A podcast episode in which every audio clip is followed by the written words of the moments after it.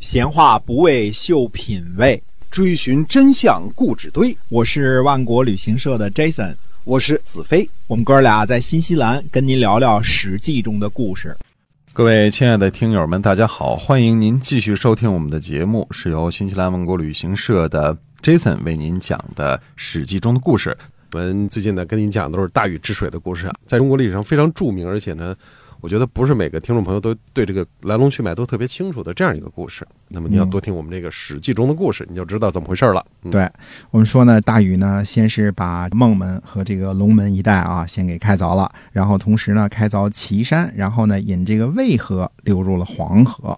嗯，这个就是把这块的大河都贯穿在一起了啊。嗯那么，其实所谓的开凿梁山和这个治理梁山附近的田野呢，那就让黄河呢从北往南之后向左拐了。这次大家都顺利了，渭河呢也从西边流到东边，也这么走了。现在变成所有的水都是往东边低洼地区流去了。这个最重要的一个战役呢，就是上回我们讲的这一段的战役。那么黄河流域和渭河流域呢，都变成了什么呢？沃野千里了。啊，呃，夏季洪水暴涨的时候，也能顺利的通过壶口，呃，通过这个孟门，通过龙门这些瓶颈，不能危害帝都了。嗯，先把山西和陕西这块儿给解决了就。把中游这个解决了。呃，终有这个问题解决了。嗯所以我们说呢，这是千百年来惠及子孙的一大功业啊，这个是个大事儿啊。你年年闹洪水的时候，这会儿不闹嗯了。而且我们说啊，后世黄河下游多次改道，但是中游这个地方没再出问题了。哦，呃，什么时候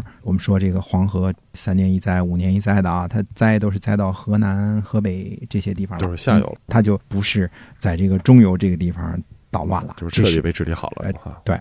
我们也有一个问题呢，可能是扯得远一点的，叫龙门啊，龙门。所有的这个鱼啊，都有回游到上游产卵的这个习惯啊。这个绝大部分的鱼啊，你看这个三文鱼啊，啊，从海里游回河里来产卵啊。所以，在这个呃龙门和孟门狭窄的水道之后呢，冲刷成的这个深潭当中呢，聚集了大量的鱼。这个回游的路线呢被阻断了，从高到低啊，这是一个台阶儿啊，对吧？嗯？这鱼呢，再往高处想跳的时候呢，跳不回去了，但是呢，还试图跳一跳。呃，于是呢，我们就这种自然现象呢，我们就总结成了鲤鱼跃龙门，而且说呢，一跃龙门得身价十倍啊。这个你只要能把这个龙门越过了之后啊，这就变成龙了，就变成呃，不只是身价十倍的问题了。呃，对，当然这个呢是它它 湍的也是那渭河的水，这么全都流过来了，那底下冲刷成一个大深潭，这是有可能的。那么跃龙门这个事儿呢，很多鱼肯定也试着往上跃啊，但是嗯可能性也不是很高 啊，这个颇有难度。颇有难度嗯啊，对嗯鲤鱼比较难啊， 估计被渔夫给打着抓起来吃了的可能性比较大。 那么这个渭河河道的治理呢，它不只是我们说开凿岐山给它找个出口啊，这是一个方面啊。那么开凿岐山呢，跟这个治理渭河呢，应该是在大约同一个时间一块儿进行的。呃，渭河呢，从某种意义上说，它是黄河支流当中最重要的一条大河了。那么渭河的治理呢，还包括什么呢？所谓的泾水的治理，泾水呢，或者叫七水和沮水啊，这个嗯在古代的时候是三条河，那么基本上是这个泾水呢，就是指这个呃七水、沮水这些，它是一起治理的嗯啊。那么说上面这一个弯儿治理好了之后呢，下边就改到说再往下游一点这个地方了。那相对来说，再往下边一点的地方呢，那就相对容易点了。比如说，嗯除了治理这个泾渭分明的我们说这个泾水跟渭水之外啊，再往下边像洛水这些都相对来说就会比上游的这个上游是干嘛呢？上游是凿石头的，嗯而且我这么想象哈、因为现在这些个地方呢，你比如说这个孟门这些地方，现在你去了还能有人给你指出雨迹，那都是所谓的雨迹啊，就大禹治水的痕迹啊。嗯那都是在悬崖峭壁上，那想象也一下也都是古代的时候，都是嗯，吊着绳子在那儿凿咣石头咣咣凿石头啊对，它是这种这个治理的方法指啊。定掉下多少人呢？呃，这没记载啊，出了多少事故啊？ 我们说在下边决口的时候呢，实际上上边呢就。不决口了，所以呃，有一种说法呢，就说这大禹也没把这个黄河给治理好了，治理好了之后，那怎么黄河整天还闹灾害啊？嗯就是东淹一下，西淹一下，几年啊一小泛滥，几十年一大泛滥啊！嗯这成千上百的人都痛苦啊！这个我们还知道，后来还有炸坝的什么的哈、频率也挺高嗯的。说这个大禹怎么没给治好呢？所以我们说这个事儿呢，你得比较，你怎么比较呢？就是说，你从大禹治水之前嗯跟大禹治水之后比较，大禹治水之前呢，我们说连黄土高原也淹，该淹都淹，啊那哪时候儿都淹就那啊。儿就淹了。嗯现在呢，你是下边淹到河南，淹到河北的，呃这也不好。我们不是说对这个河北人民、河南人民这个有什么成见啊，对他对这淹个谁都不好。啊，淹谁都不好。那那但是呢，下游来说呢，都是土的地界儿了，所以黄河呢，我们知道啊，这个黄河形成在下游的地方形成好多悬河、呃地上河，为什么呢？嗯？它土多嘛，土多来了之后呢，嗯它就两边就得垒坝。对，这坝呢越垒越高，这底下泥沙呢就一路的沉积，这哎泥就沙整个河就越来越高了，哎稍微流缓一点的时候，这就就沉积下来了，沉积下来了。嗯所以慢慢的，这个下游的黄河成了这个悬河了。所以我们说，历史上黄河呢多次改道。什么叫改道？泛滥了，不沿着这个河道走了，那就是改道了改。到了，嗯那改道了，了，那那这种呢，你三年淹一次也好，这个五年淹一次也好，啊这是小规模、小范围的，它的嗯这个区域性呢就非常明显了。基本上闹灾都是在这个呃河南、河北、山东这个嗯地平的这些地方闹灾，对但是呃中游这边闹灾的可能性就比较的小了。呃，以前呢就是除非是大旱年不闹灾。原来的时候没治水之前啊，只要是正常年景儿，那都都一定都闹灾闹灾荒啊。那现在呢？呃，说几年闹一次，或者十几年闹、几十年闹一次啊，这是大禹的这个功劳。不要把这个事情呢归结到这个大禹身上。黄河这个灾害的问题啊，很难彻底解决。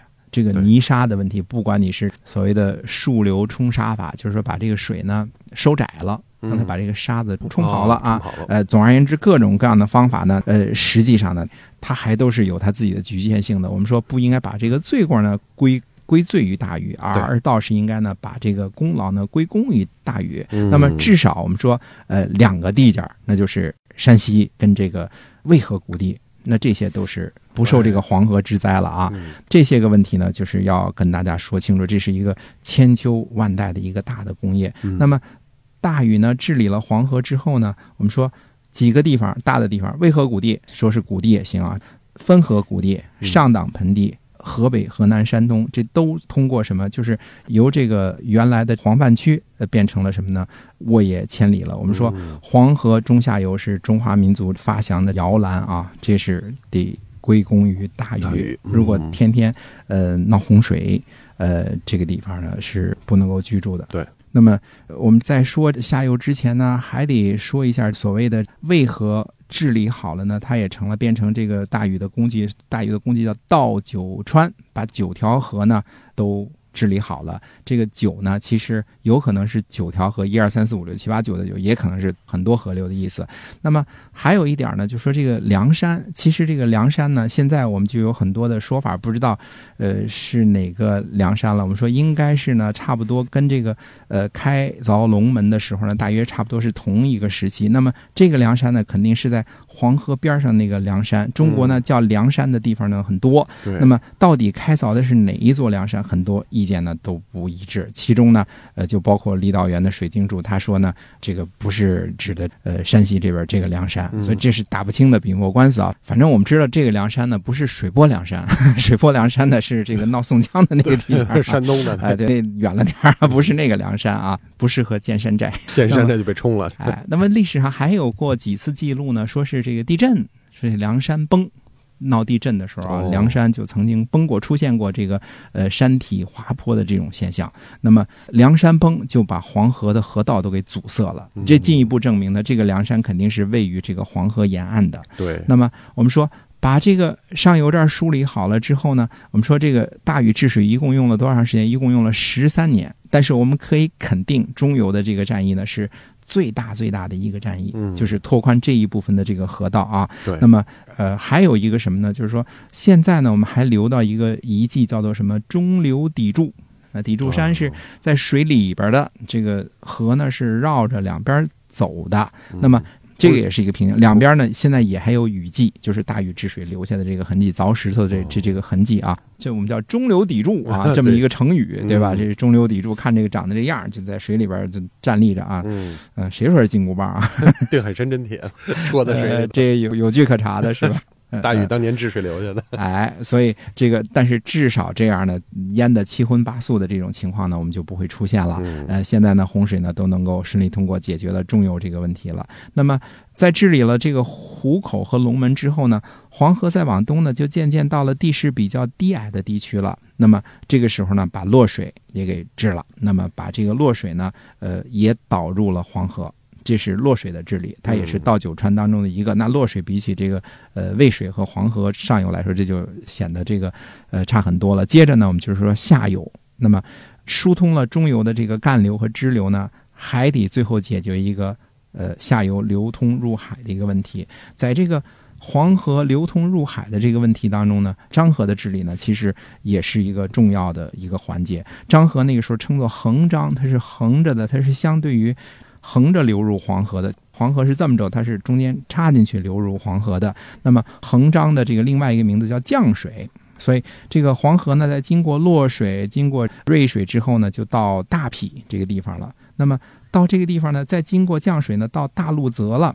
我们这儿还有一个小小的名词跟大家说，大路泽。说这个时候呢，如果说大禹治水到这个地方了之后，为什么不继续沿着这个东高西低的这个方向继续往现在的这个黄河河道这么走呢？嗯，呃，那是因为数败试了好几次呢都没有成功，于是呢从这儿呢就转而向北了，通过漳河之后呢流入大路泽了。所以古代的禹河就是大禹治水留下这个河道呢，跟现在的黄河是不一样的。哦，现在的黄河呢，等于侵占了原来济水的这个河道。济水呢，在古代的时候也是一条大河，待会儿我们讲这个禹分九州的时候会讲啊，这一大片儿是指哪一大片儿嗯？但是呢，它是比现在的黄河呢往北拐弯的时候拐得早了点儿。 哦，呃，你现在看我们很多地方，你比如说我们简单的说，魏国待的这个位置啊，叫濮阳，就河南濮阳。但你看地图，你说它在河北啊，它在河的北边儿，它没在河南呢。对，对吧？嗯这个为什么它是河北，它怎么就变成河南省的呢那？是啊，嗯它原来是河南的，黄河南给边改的。了，它大约的，我们说啊，如果不掉书包的时候说呢，它实际上就是到了低洼之后呢，它就沿着这个太行山脉的所谓的东路，就往现在的黄河北边一条路，呃，插到了秦皇岛那边就入海了。哦，所以这个大路泽到这儿之后呢，把这个从大陂这块引到呃低洼的地方去了之后呢，它就通过漳河呢汇入大路泽。大路泽的位置在今天大约是河北省邢台以北，嗯这个在古代的时候是一大片低地湿地。呃，很大的一片低地，很大的一片湿地啊，那就相当于一个大水库一样的一个湖泊。哦，那你说那湖在哪儿呢？湖现在没了，很多条这个河流的河水都汇集在这儿。于是呢，大禹呢又从这个地方啊嗯往北引了九条河，叫逆河，嗯然后就奔着山海关这个方向去了。那么到底到这儿了之后，说黄河的治理算不算完结了呢？嗯，那我们下回还有一个尾巴跟大家接着说。哎，这个治理黄河不是一天两天的，嗯，咱们这个讲这个大禹治水呢，也不是一期连能讲完的哈。绝不是一气呢，这才开了个头所以啊！呢，啊您要想继续收听我们这个大禹治水的精彩故事呢，一定要关注我们《史记》中的故事。好，嗯我们我们下期再会。再会。